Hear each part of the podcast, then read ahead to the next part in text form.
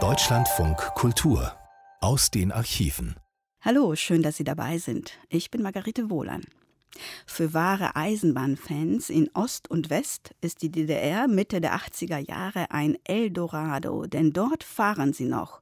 Hunderte alter Lokomotiven unter Volldampf. Sie fahren nicht nur im normalen Güter- und Personenverkehr, sondern werden auch für Traditionsfahrten eingesetzt. Und an ihnen können auch Besucher aus der Bundesrepublik und West-Berlin teilnehmen. Dieter Bub hat bei einer solchen für den Rias mitgemacht. Hier ist seine Geschichte gesendet am 10. August 1984 und er beginnt mit dem typischen Geräusch, das wir heute nur aus den Archiven kennen.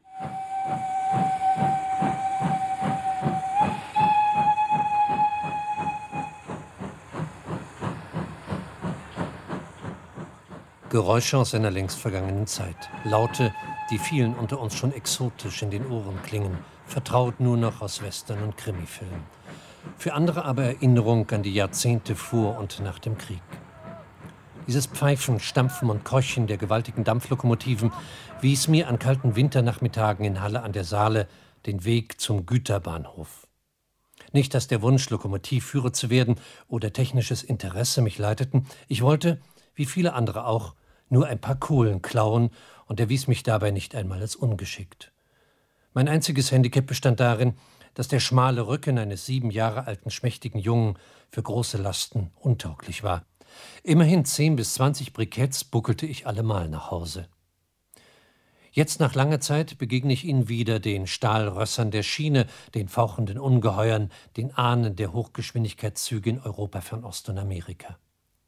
Noch immer in Betrieb schnaufen sie durch die DDR, nicht nur als Museumsstücke bei Sonderfahrten, sondern nach wie vor eingesetzt zur Erfüllung wichtiger volkswirtschaftlicher Planaufgaben. Insgesamt zwischen Rügen und Erzgebirge 1500 Loks mit Volldampf in den Sozialismus.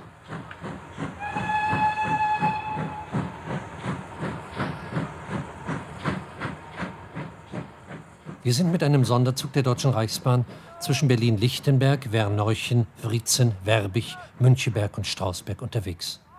Eine Fahrt, organisiert vom Deutschen Modelleisenbahnverband der DDR, Bezirksvorstand Berlin, für Fans aus Ost und West. Die Begeisterung für die Oldtimer der Schiene kennt keine Grenzen. Und die DDR-Führung zeigt sich hier gegenüber Gästen aus der Bundesrepublik und West-Berlin großzügig und lässt gerne vorführen, was sie zu bieten hat. Bisschen zurück, bitte hier. Treten Sie bitte weiter zurück. Hier. Hier vorne bitte zurück. Wir befinden uns vor dem Bahnhof Rietzen. Der Zug, eine Dampflokomotive 52 66 66, hält mitten auf freier Strecke in einem sanfthügeligen Waldgebiet.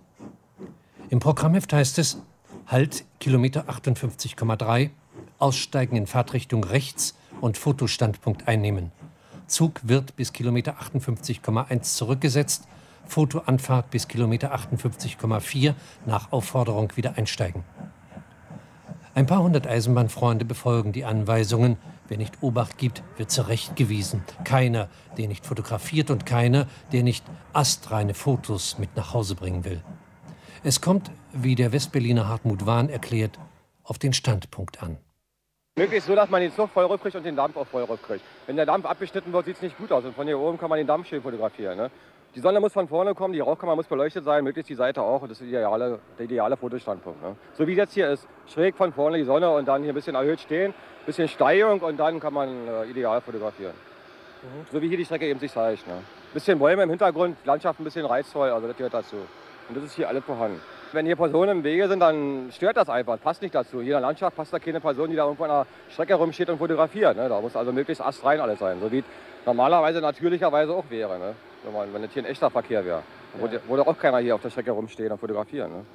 Deswegen müssen wir die eben wegscheuchen, wenn die Erinnerung steht. Am besten ist es da im Mittelgebirge, weil da erstens mal die Landschaft da am reizvollsten und dann sind die Strecken steigungsmäßig eben am besten. Da muss die Lokomotive ein bisschen arbeiten und hat mal ein bisschen mehr Dampf zu sehen und da ist es eben am idealsten. Nicht, dass die Landschaft auch die Dörfer und was da so ist, interessanter ne? als hier im flachen Gelände. Aber bloß hier ist das hier auch ganz gut. Hier, ne? Wo fahren Sie da hin? Im Mittelgebirge? Sachsen, Erzgebirge, Harz, das sind so die interessanten Strecken. Und da fährt auch noch viel. Man muss ja sich danach richten, wo die Lokomotiven noch fahren. Ne? Hier in Norddeutschland fährt, fährt da nicht mehr so viel als unten im Süden. Da fährt dann noch mehr, da fahren noch mehr Baureihen. Ne? Da fahren auch noch Personenzüge mit Dampf, nicht nur Güterzüge und so. Das ist interessanter schon. Nur die Türen schließen und Vorsicht am Zuge. Ein Hinweis für den Ablauf. Der Sonderzug wird zurückgedrückt und anschließend erfolgt eine Fotoanfahrt bis zum Ausfahrsignal. Danach erfolgt eine Rückfotoanfahrt mit der 74 ungefähr bis zu dieser Stellung. Steigen wir also ein und nehmen wir Platz in einem Einheitsabteilwagen der vierten Klasse. Harte Holzsitze. Früher saßen hier die Bauern mit Schweinen und Hühnern, die sie zum Verkauf in die Stadt brachten. Heute fühlen sich Eisenbahnfans nostalgisch wohl und fachsimpeln, keine Frage, worüber sie reden, über ihr Hobby. Ja, also richtig angefangen habe ich damit 79, mich intensiv damit zu beschäftigen. Und zwar waren wir mit mehreren Freunden zusammen in Erlau Jugendcampingplatz und dort im Bereich Saalfeld und die Baureihe 95 auf der Steilstrecke Saalfeld-Probsteller, Sonneberg. Wir waren dort 14 Tage und wir haben also da im Prinzip so 8, 9 Filme, also 36 Aufnahmen, das war so der Anfang mit Dias und, und äh, Dampflok fotografieren. Dann habe ich in der Zeit danach, also 1980, sehr viel umhergereist und haben wir inzwischen ein Dia-Archiv, das ungefähr jetzt 2000 Dias und ungefähr 2000 Schwarz-Weiß-Negative umfasst, was eigene Aufnahmen sind. Ich bin also, äh, werde jetzt Mitglied der Arbeitsgemeinschaft äh, Traditionsbahn Radebeul Ost-Radeburg, das ist bei Dresden. Dort fährt auch ständig ein Traditionszug, der wird durch die Mitglieder des Modellbahnverbandes erhalten.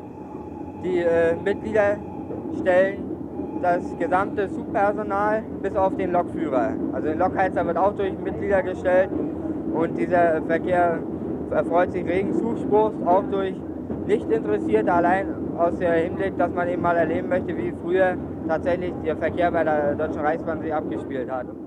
Eisenbahnfreunde sind an ihrer Begeisterung und an ihrem Fachwissen zu erkennen.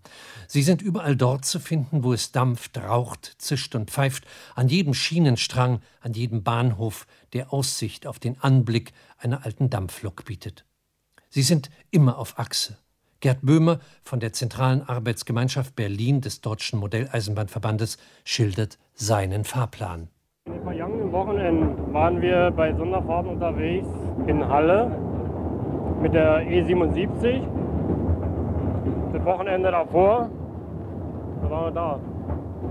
Ja, dann war noch, also die erste Sonderfahrt war in, war in Raum Magdeburg mit der 41, 1132, 65, 1049.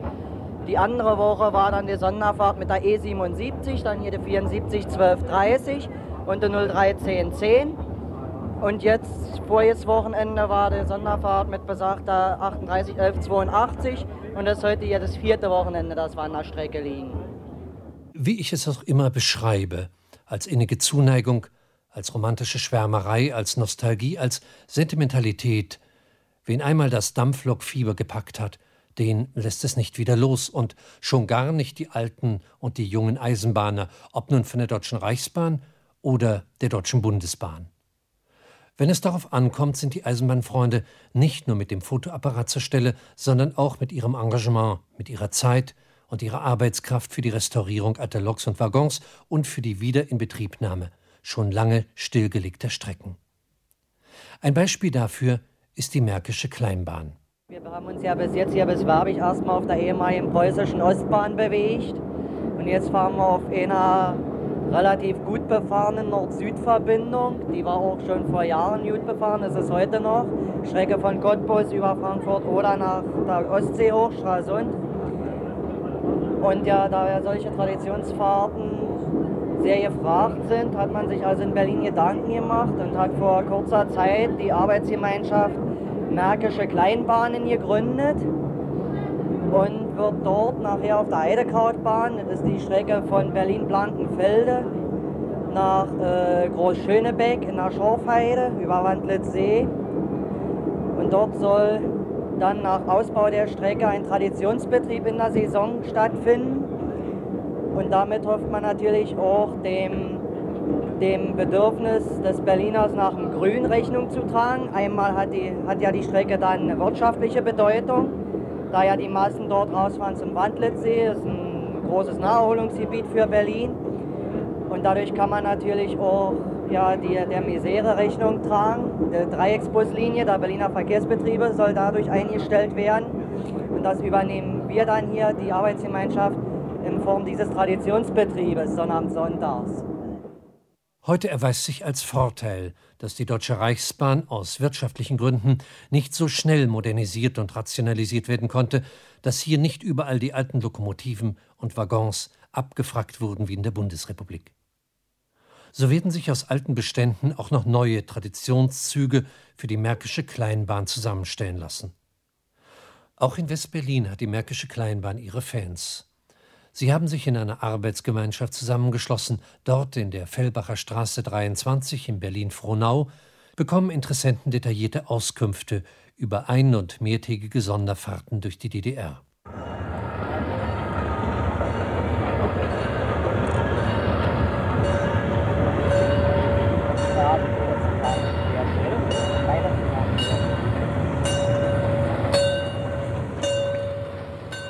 Übrigens gehört die 52 66 66 aus Berlin-Schöneweide, die uns an diesem Sonntag durch das Oderbruch östlich von Berlin transportiert, keineswegs zum alten Eisen, das nur gelegentlich für Vorführungen aus dem Schuppen geholt wird. Die Sechser-Lok befindet sich noch immer im Triebfahrzeugbestand der Deutschen Reichsbahn und kommt gelegentlich vor Güterzügen, häufiger aber vor Arbeitszügen in und um Berlin zum Einsatz.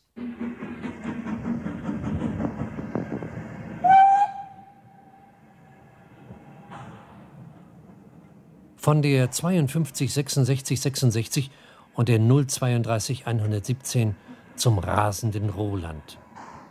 Er gehört zu den denkmalgeschützten Kleinbahnen der DDR, so wie die Harzquerbahn, die Rübelandbahn und die Schmalspurbahn Bad Doberan-Kühlungsborn mit der Molly. Der rasende Roland verkehrt zwischen Putbus und Göhren im Süden der Insel Rügen. Das ist eine Heißdampflokomotive Baureihe 99, also Kleinbahn. Das Baujahr steht hier im Kesselschild, ist ja alles vermerkt. Das Baujahr 1938. Viermal gekuppelt, eine Laufachse, so. Höchstgeschwindigkeit 30 km/h. Ja, wie viele Kilometer liegen Sie da Zoll? Und das sind, pro Strecke sind das 24 Kilometer.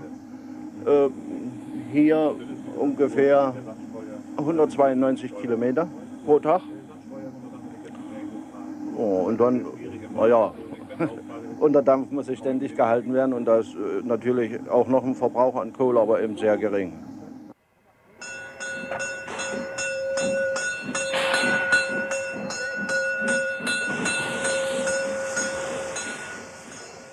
Als ich auf dem Bahnhof von Putbus den rasenden Roland erlebe, wie er mit seinen kleinen Waggons über die Gleise tutet, bimmelt und rattert, erinnere ich mich an die Kleinbahn meiner Kindheit. Sie verkehrte zwischen Halle-Dölau und Hettstedt. Der Bahnhof lag draußen in der Heide an der Endstation der Straßenbahn. Der Zug zuckelte gemächlich durch eine, wie mir heute scheint, abgeschiedene Wald- und Wiesenlandschaft. Die Lokomotive bimmelte unablässig, um Fußgänger, Radfahrer und die wenigen Automobilisten auf sich aufmerksam zu machen und zu warnen, Dabei war sie mit ihrem Geschnaufe unüberhörbar. Das Blumenpflücken während der Fahrt war verboten. Ich stand gerne im Freien auf dem Perron und atmete dieses unverwechselbare Gemisch von frischer Waldesluft und Kohlendampf ein. Nur einmal hatte ich kein Interesse an diesem Abenteuer einer gemächlichen Kleinbahnfahrt. An diesem Tag holten wir uns aus Hettstedt einen Dackel ab. Er war winzig klein, niedlich, hatte Würmer und hieß Lumpi. Sind Kleinbahnen nur Miniaturausgaben der großen Züge. Lassen wir uns von Rolf Kirmser eines Besseren belehren. Auch der rasende Roland ist eine ausgewachsene Lok. Zum Beispiel hier die Wasserstandseinrichtungen, die sind genauso groß wie auf den normalen Dampflokomotiven. Die Auswaschluken zum Beispiel, die sind genauso groß äh, wie bei den großen Kesseln der Rostlokomotiven, also der Dampflokomotiven. Und auch die Bremsarmaturen, die sind genauso auch wie bei unseren großen Dampflokomotiven selbst. Es sind also nur einige Elemente, einige Aggregate und Geräte, die also kleiner sind, wie zum Beispiel hier diese Dampfstrahlpumpe, die also wesentlich kleiner ist. Auch die Reglereinrichtung, die ist etwas verkürzt. Ansonsten ist der Regler genauso wie bei unseren großen Lokomotiven. Und die Feuertür selbst ist natürlich etwas kleiner. weil wir nicht mit den Dimensionen zu tun haben wie auf den großen Lokomotiven selbst. Ansonsten ist es, wie gesagt, wir sehen das schon auf dem Führerstand, etwas kleiner. Wir haben auf den großen Dampflokomotiven der Normalspur eben mehr Platz für unser Lokpersonal und natürlich auch mehr Bewegungsfreiheit, um eben die Kohlen reinzubringen. Und wir sehen das ja auch an den äh, Behandlungsanlagen selbst. Wir haben dort also einen kleinen Wasserkran. Die Wasserkräne bei den Dampflokomotiven der Normalspur sind natürlich entschieden größer. Wir haben eine größere Durchflussmenge mit vier bis sechs Kubikmetern pro Stunde.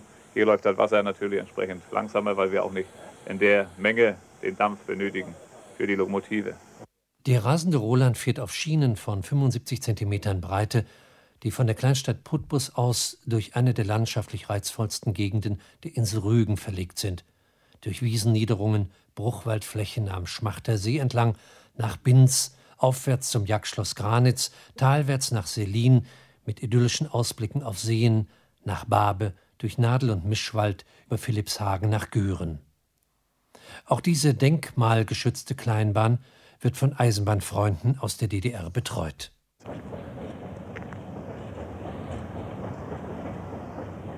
Der Eisenbahnverband sucht, wie Rolf Kirmser aus Putbus voller Anerkennung berichtet, nach alten ausrangierten Wagen für den Bestand der Kleinbahn und hilft anschließend bei der Aufarbeitung. Das Geld gibt der Staat für die Unterhaltung der fünf Lokomotiven, die Rekonstruktion der Waggons und die Instandhaltung der Strecke. Der rasende Roland ist aber nun keineswegs nur eine Museumseisenbahn, er hat auch große volkswirtschaftliche Bedeutung. Die erste Bedeutung der Kleinbahn ist vorwiegend dazu da, Reisende, die aus dem südlichen Raum der DDR kommen, Urlaubsreisende bis zur Endstation in den Badeorten zu befördern. Und die Endstation ist der Bahnhof Göhren. Und dabei haben drei Ortschaften, vier Ortschaften eine erhebliche Bedeutung. Das ist der Bahnhof Binz, der Bahnhof Selin und Babe und ein groß, der größte Teil der Urlauber fährt praktisch bis zur Endstation nach Göhren, um von da aus dann auf die Zeltplätze beziehungsweise mit dem Bus weiterhin nach Tiso und Loppe hinzukommen. In der Spitze auf der Insel Rügen ungefähr 90.000 Urlauber, die Juli, Monate Juli und August. Davon entfallen ungefähr zwei Drittel dieser Urlauber, die mit den Reisezügen kommen. Da können wir praktisch sagen, knappe 60.000. Und dazu kommen natürlich erhebliche Mengen an Wochenendausflüglern, die aus den Städten kommen, sogar aus der Hauptstadt kommen, die bis Bergen, bis Binz fahren mit dem D-Zug und dann gleichzeitig umsteigen auf die Schmalspurbahn und auch wiederum, weil es eben sehr billig ist vom Preis her, bis nach Görenhof fahren. Tja, die Höchstkapazität, möchte ich sagen, sind 600 bis 700 Fahrgäste, die sie nehmen kann, einschließlich Gepäck aber da leidet natürlich auf jeden Fall die Reisekultur unter. Das ist dann praktisch eine, wie man so schön sagt, ein Massentransport. Und das kommt hauptsächlich dann zum Tragen, wenn die Anreise zu den Ferienlagern ist, die ja jetzt schon aufgrund der, damit man nicht so kompensiert die Anreise haben will, gestaffelt ist. Und meistens kommt es zu den Zeiten, wenn die Fernzüge ankommen hier. Ne? Das sind zwei Schmalspurbahnen, die in einem Abstand von anderthalb Stunden fahren. Der erste Fernzug, der kommt, oder Ferienzug, den nimmt die erste Schmalspurbahn. Und dann anderthalb Stunden später fährt der nächste Schmalspurzug, der fahrplanmäßig abgestimmt ist auf den nächsten Fernzug, der kommt. Im Führerhaus des rasenden Roland der Lokomotivführer Fried Moldenhauer aus Putbus, ein passionierter Eisenbahner, ein Dampflok-Fanatiker. Ja, ist immer wieder romantisch und ich mache es schon 30 Jahre. Ist immer wieder Romantik. Wenn es geht, fahre ich immer wieder hier gerne. Ich habe hier gelernt. Als Kind, da wollte ich eigentlich Müller werden. Aber dann habe ich dann nachher doch den Beruf als Lokverschlosser gelernt und dann bin ich 1959 Lokführer geworden. Etliche Jahre habe ich dann auch Dampflok gefahren bis Rostock. 03, 41er, 50er, mhm. 52er. Das ist wunderbar. Ist es denn im Winter nicht doch ein bisschen kalt hier? Das sieht man hier ganz schön an. Wartezeug, Filzstiefeln. Nö, das ist ja wunderbar. Immer wieder sagen. Also Sie werden natürlich sehr viel fotografiert, ne? kann man das sagen? Ja, sehr viel, ja.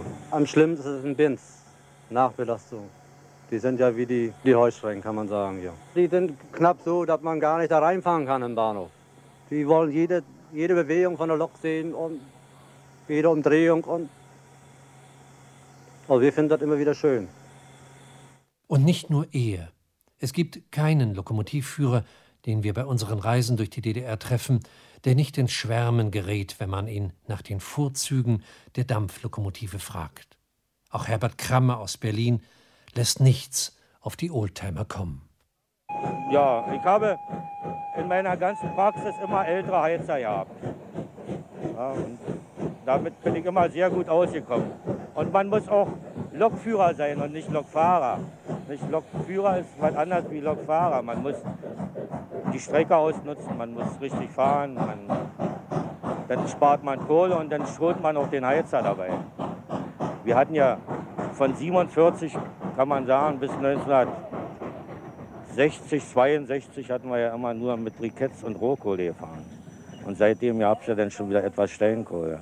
Mit Rotkohle zum Beispiel von Rummelsburg nach Frankfurt oder 7, 8 Tonnen Briketts und mit Steinkohle 2 Tonnen.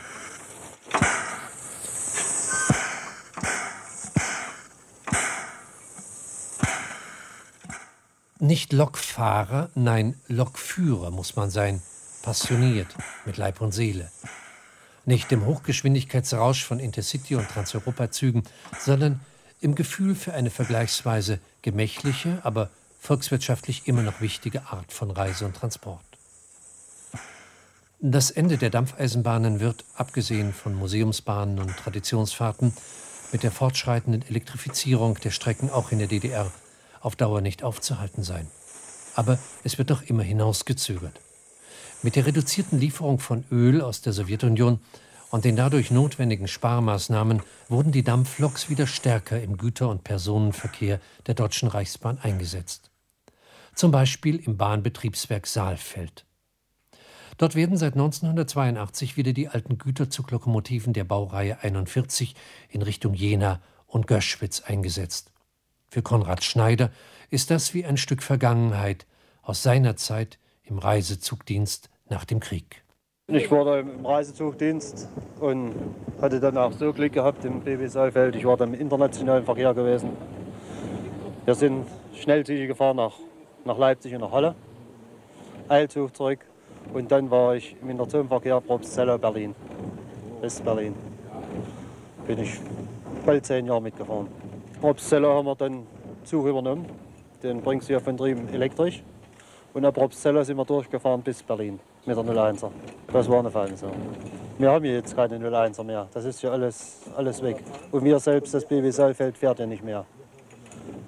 Die Interzonenzüge werden dann hier, das eine Zugpaar noch und eins wird jetzt umgespannt in, in Hamburg und da fahren sie mit der Diesellok. Aber ich bin zehn, zehn volle Jahre bin ich damit gefahren.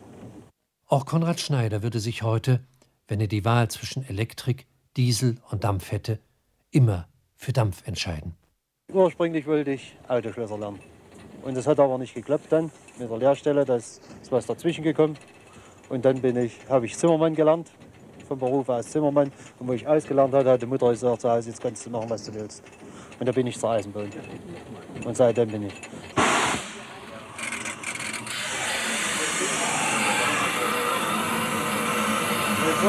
Ich hatte Interesse fürs, für das Farm da. Aber dadurch, dass ich dass eben die, die Verwandten abgeraten hatten und da hat auch die Mutter gesagt, da gehst du eben nicht hin. Und dann, wo es soweit war, also dass ich doch vielleicht eine Lehrstelle bekommen hätte, da war das alles zu spät schon. Da waren die, die Lehrgänge schon weg. Hatten Sie als Kind so eine Spielzeugeisenbahn? Ja, ja, die haben Was für eine noch? DD und H0, H0 mit H0 angefangen. Was anders gab es hier bei uns nicht, nicht wie Merkelin und so. Aber bei uns hieß das H0. Die haben wir gehabt. Was haben Sie denn eben gemacht? Das war Überdruck. Und das geht automatisch. 16 Atmosphären da sind, blasen die Kesselventile ab. Und jetzt haben Sie aber noch ein bisschen mehr abgegeben. Ja, das ist die eine halbe Atmosphäre, was da weg ist. Das hier eben, da pumpen wir Wasser rein, das kommt an die Rohrwand, damit der Kesseldruck zurückgeht.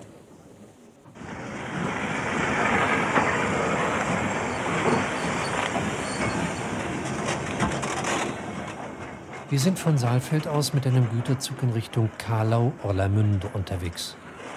Im Führerstand der 56 Jahre alte Horst Montag mit seinem Heizer Günter Wachowiak. Das ist hier die Baureihe 41. Die ist gebaut worden für Eilgüterzüge und leichte Güterzüge. Und wir fahren jetzt mitunter auch schwere Güterzüge damit. Auf unserem Streckenprofil ist das gegeben, da kann man das machen. Wenn man natürlich in die Berge will, ist die Maschine leistungsschwach. Mhm. Also da möchte ich sagen, weniger zu gebrauchen.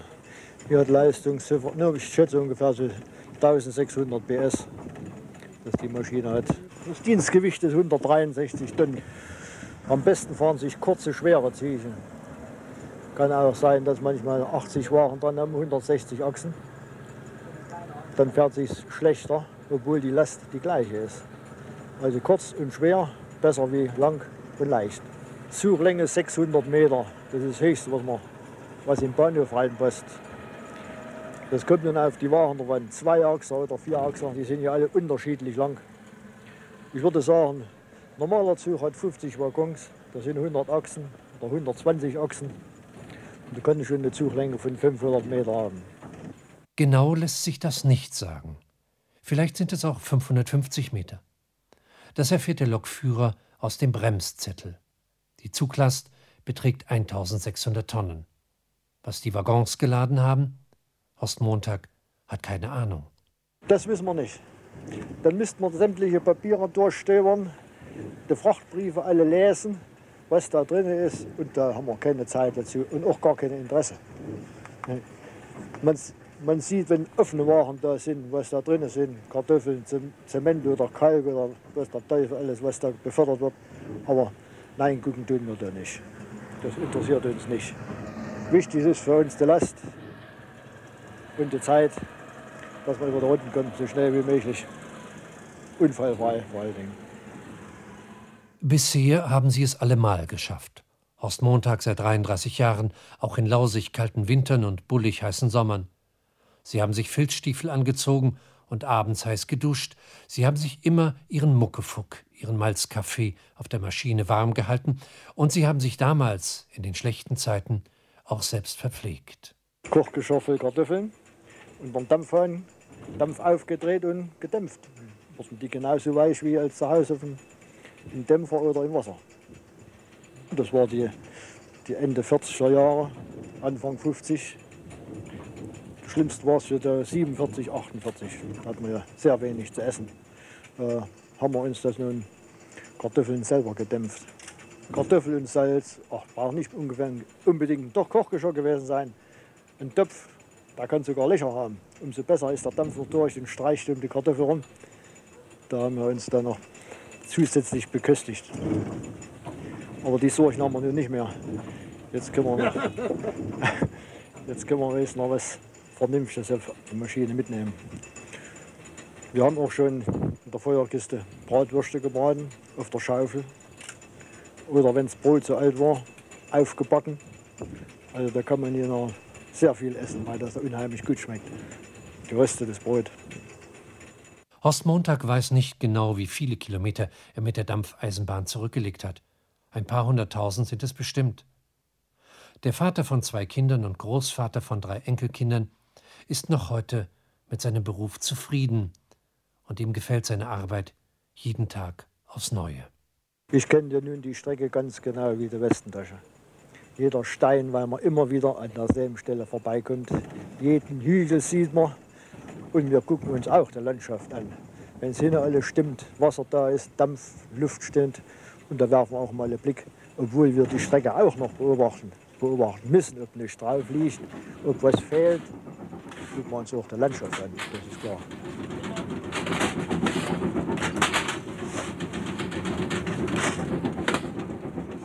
Wir fahren durch Ollermünde. Der Heizer hat sich lässig zur Seite aus dem Fenster gelehnt. Die Maschine in leichten, sanften Schlingerbewegungen. Draußen das frische Grün der Herbstsaat, die braunen Farben der Laubbäume und das kräftige Grün der Fichten des Thüringer Waldes. Fachwerk kleiner Dörfer und Städte, Schrebergärten mit Kohl, Zwiebeln und Rosen.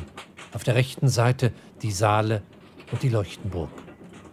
Und die Dampflok mit ihrer schweren Last in dieser Thüringer Landschaft ist für die Autofahrer draußen selbst Teil einer Szenerie wie aus einem Bilderbuch oder einem Heimatfilm. Früher habe ich nie den Wunsch gehabt, Lokomotivführer zu werden. Heute wäre ich es gerne geworden, zumindest für eine Weile.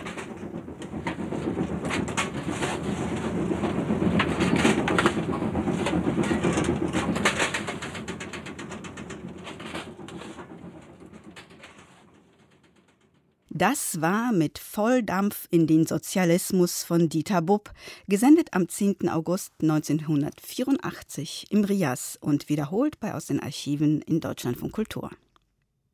Zuggeschichten ganz anderer Art hören Sie nun. Es sind legendäre Jazzkompositionen zum Thema Eisenbahn, gesendet im Rias am 13. Dezember 1983 und moderiert von Klaus Teubich. Das, was diese mit dem ersten Beitrag verbindet, ist die Faszination für Zugreisen, die immer auch eine Sehnsucht nach der Ferne bedeuten.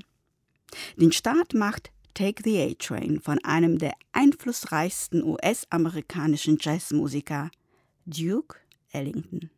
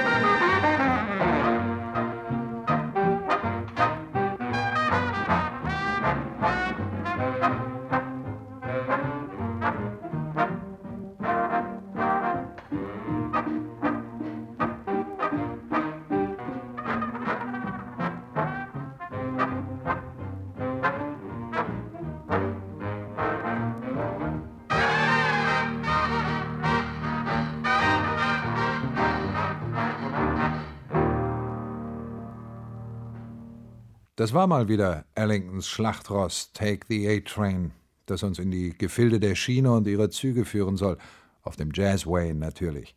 Zur Zeit, als Billy Strayhorn Take the A-Train schrieb, wurde unter New Yorks Sixth Avenue eine neue U-Bahn-Linie fertig. Zuglinie D fuhr von dort Richtung Harlem bis zur 145. Straße und endete dort. Linie A fuhr auf der gleichen Strecke jedoch bis zur Straße 207 Ecke Broadway und da viele Leutchen fälschlich erst in den D-Train stiegen und dann umsteigen mussten, um zum Broadway zu kommen, erfand Strayhorn den musikalisch hilfreichen Verkehrstipp Take the A-Train. Allen halbwegs gebildeten Eisenbahn- und Jazzfreunden ist natürlich Glenn Millers Chattanooga Choo Choo bekannt. der sich in deutschen Nachkriegsjahren auch als Getchenbroda Express und neuerdings auch als Zug nach Pankow einen Namen machte. Chattanooga City war ein wichtiger Eisenbahnknotenpunkt am Tennessee River in Hamilton County und war die Geburtsstadt der Bluessängerin Bessie Smith. Ob der Chattanooga Choo Choo nun wirklich ein wichtiger Zug dieser Eisenbahnlinie war oder nur eine Erfindung seiner Liedschöpfer Mac Gordon und Harry Warren, ist unbekannt. Verbrieft hingegen ist die Story des Wreck of the Old 97. Der Zug 97 war ein Brief- und Paketexpress der Southern Railroad zwischen Washington und Atlanta und hielt zu Anfang dieses Jahrhunderts mit 80, 90 Meilen pro Stunde einen Tempo-Weltrekord. Am Sonntag, den 27.09.1903, entgleiste der Old 97 auf einer Brücke in North Danville. Elf Personen kamen ums Leben, sechs wurden verletzt. Nur der Manager der Eisenbahnlinie W.F. Pinkney blieb unverletzt. Trompeter Maxi Spanier hielt das traurige Ereignis 1942 in einer Schallplattenaufnahme musikalisch fest. Zuvor aber, wie versprochen, der Chattanooga Choo Choo.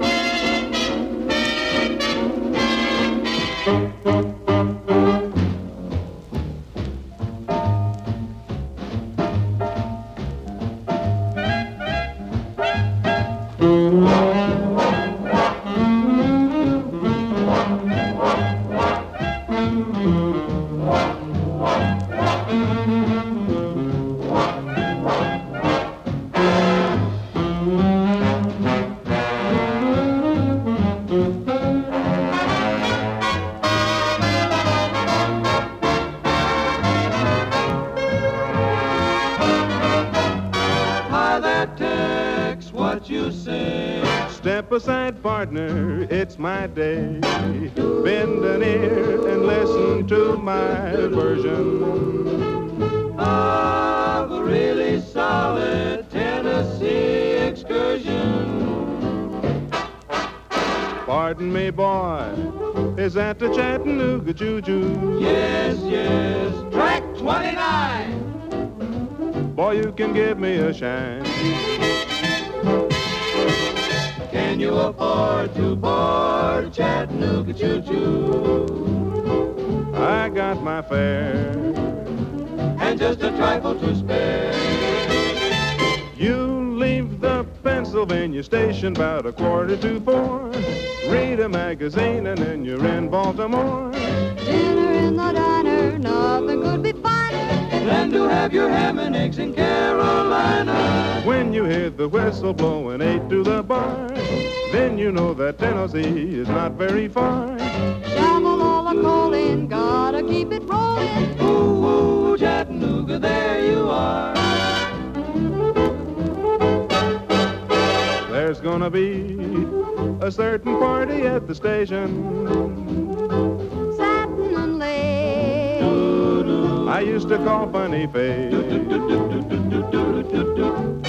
She's gonna cry until I tell her that I'll never roam. Chattanooga choo-choo, Won't you choo-choo me home? Chattanooga, Chattanooga, Get aboard, Chattanooga, Chattanooga, all aboard. Chattanooga choo-choo, Won't you choo-choo me home? Chattanooga choo-choo.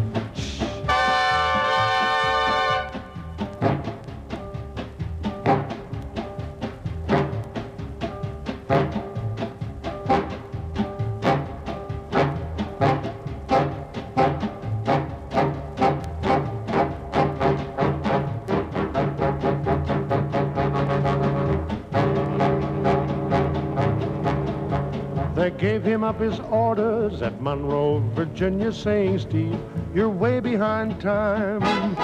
This is not 38, but it's old 97. You must put her in Spencer on time. Steve Brody said to his black, greasy fireman, just shovel on a little more coal. And when we cross that White Oak Mountain, just watch old 97 roll.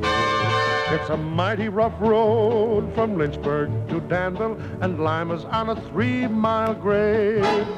It was on this grade that he lost his air brakes, and you see what a jump he made.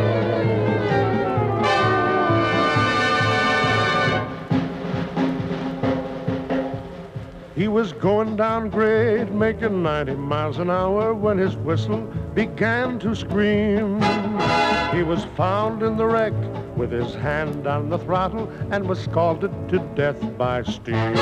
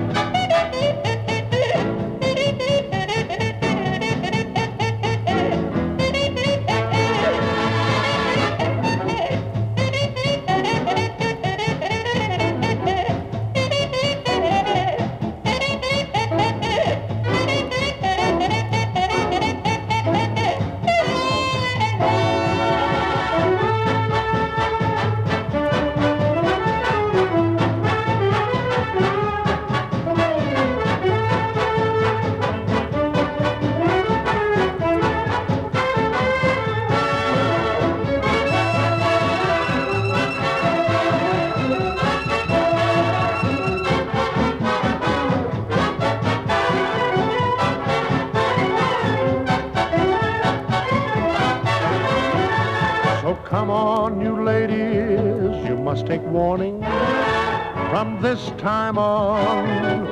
And never speak harsh words to your true loving husband. He may leave you and never return.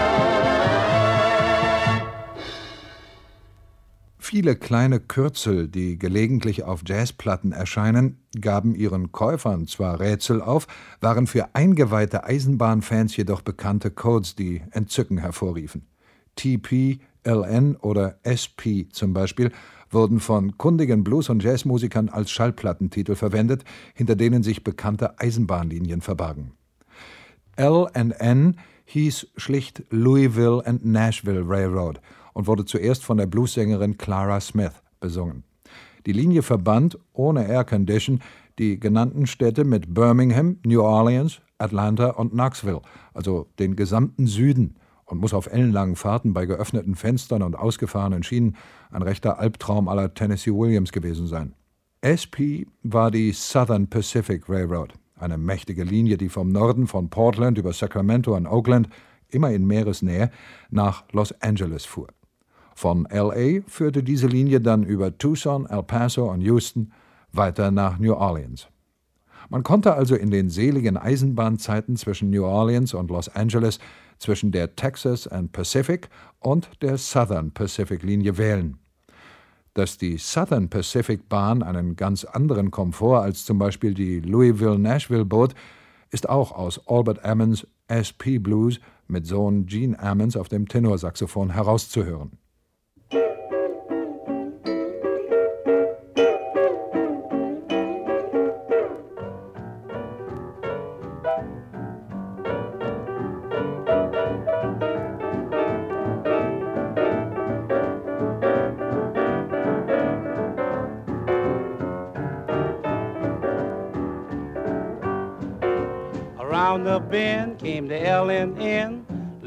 Down with a lot of men.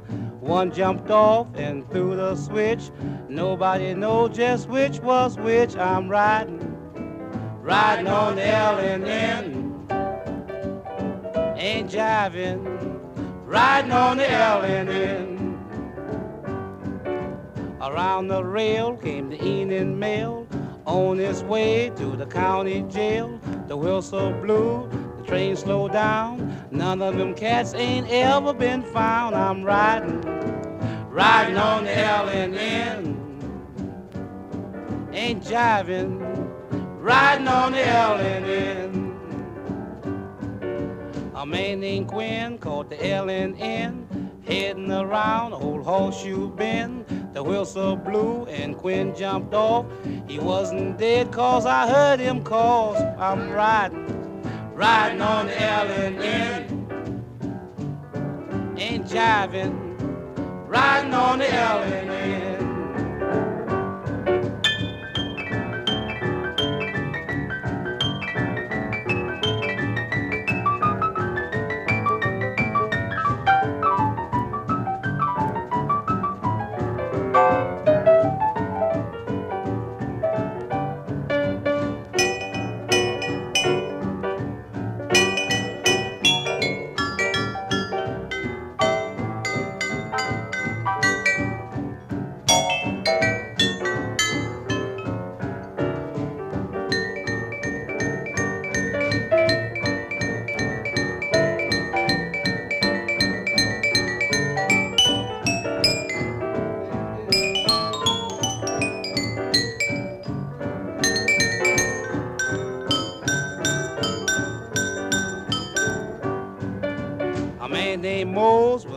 Big nose was sleeping on a pile of clothes. Conductor came and rang the bell.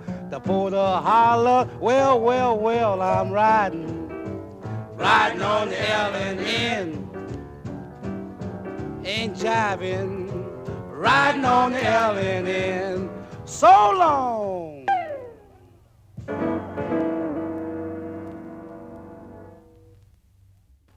Es gäbe noch viel über berühmte Züge und Bahnlinien zu berichten. Vom Chicago Flyer nach Kansas City zum Beispiel, dem Pianist Meadlux Lewis eine Aufnahme widmete. Oder vom Streamline Train der Chicago, Burlington and Quincy Railroad, der 1934 als erster 100 Meilen pro Stunde erreichte und von Cripple Clarence Lofton besungen wurde.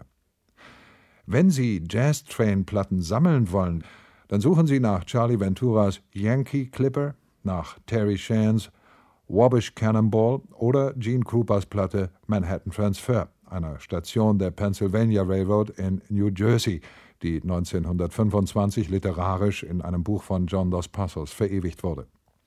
Es bleibt uns nur noch Zeit, in einen Zug nach nirgendwo zu steigen, in einen Happy-Go-Lucky Local, um noch einmal Duke Ellington zu zitieren. Als Happy-Go-Lucky Local bezeichnete man jene gemütlichen lokalen Vorort- und Überlandzüge, die auf Wunsch an jeder Molkereistation oder einladenden Badewiese Halt machten. Na dann, Happy Go!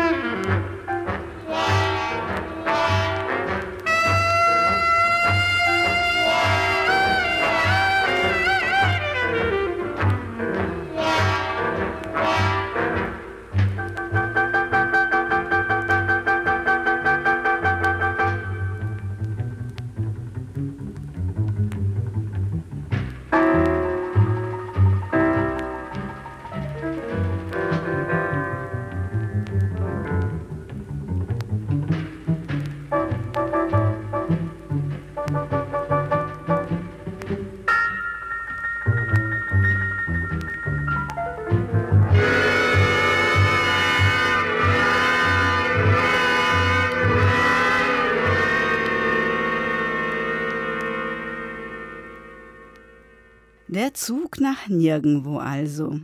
Das war Take the A-Train und andere Eisenbahngeschichten aus der Reihe Four O'Clock Jump, gesendet im Rias am 13. Dezember 1983 und moderiert von Klaus Teubig. Ab nächsten Samstag möchte ich den gesamten Juli Frauen zu Wort kommen lassen und ich beginne mit Fritzi Massari, einer gefeierten Revue- und Operettensängerin in Berlin der 1920er Jahre. Dann hoffentlich bis nächsten Samstag. Ich bin Margarete Wohlan. Machen Sie es gut.